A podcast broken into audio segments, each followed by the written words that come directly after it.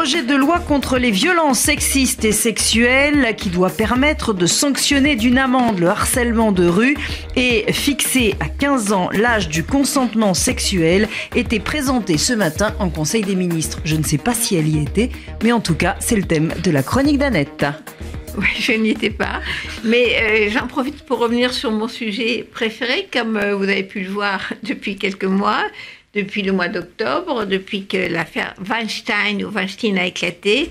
Euh, je rappelle ce producteur de Hollywood qui est accusé par 70 femmes aujourd'hui euh, de harcèlement, d'agression et même de viol. Or, ça a déclenché dans le monde entier une onde de choc de libération de la parole des femmes jusqu'à la Corée du Sud, le Sénégal et la France avec euh, touche, balance, balance ton port et tout en Amérique. Donc je voulais revenir là-dessus parce qu'il y a une chose un peu étrange qui se passe euh, en France avec un renversement, c'est-à-dire que l'agresseur devient la victime depuis quelques semaines, alors qu'aujourd'hui on discute justement de renforcement de l'appareil législatif contre les violences sexuelles. Le, le, climat est un peu bizarre. Je vais prendre l'exemple le plus voyant, qui est celui du chanteur euh, Bertrand Cantat qui a tué sa compagne Marie Trintignant. Il a passé quatre ans en prison pour ce crime que certains définissent comme un crime passionnel, comme si tuer la femme qu'on aime euh, en la frappant de 23 coups de poing, euh, c'était de l'amour. Alors, au nom du droit à la réinsertion, le chanteur a repris sa carrière. Au nom du droit à la réinsertion, euh, il a effectivement le droit de, de, se mettre en spectacle mais, et de se faire applaudir et d'être à la une euh, du magazine Les Inrocks. Mais en face, il y a eu des protestations au nom, non pas de la loi, puisque là on parle de loi aujourd'hui, mais de la morale et de la décence. Et des concerts de Bertrand Cantat ont été annulés. Et que dit Cantat? Il dit qu'il est, je cite, victime de violence. Il n'a pourtant pas de, de bleu, il n'a pas été frappé, quelques violences verbales, semble-t-il.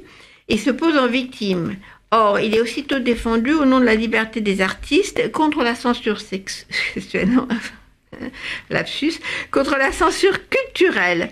Et il est défendu par tous, à commencer par la ministre de la Culture, qui euh, défend le droit de l'artiste à faire son travail d'artiste. Au chapitre artiste, on a aussi le magazine Playboy qui a mis en une cette semaine pour la première fois un homme, en réaction, disait rédacteur en chef, à l'affaire Weinstein, pour redonner la virilité et la confiance en soi aux hommes abattus par la révolte des femmes. Et qui est le symbole du masculin cette semaine? Le rappeur et acteur Joe Star. Alors que d'autres gens ont réclamé euh, qu'on conserve la galanterie française, le symbole donc de la réaction à l'effet Weinstein, c'est Joe Star, qui a fait plusieurs séjours en prison pour avoir frappé une hôtesse de l'air, pour coups et blessures contre sa compagne, puis pour violence conjugale contre sa femme. Mais c'est un artiste, donc on le défend encore, bien sûr. Et je vais prendre un autre exemple, qui est celui de Tariq Ramadan, accusé par quatre victimes de viol, coups, actes de barbarie. Mais une pétition, une levée de fonds des collectifs de défense le présente lui aussi comme une victime de l'islamophobie, parce que Ramadan est un théologien de l'islam.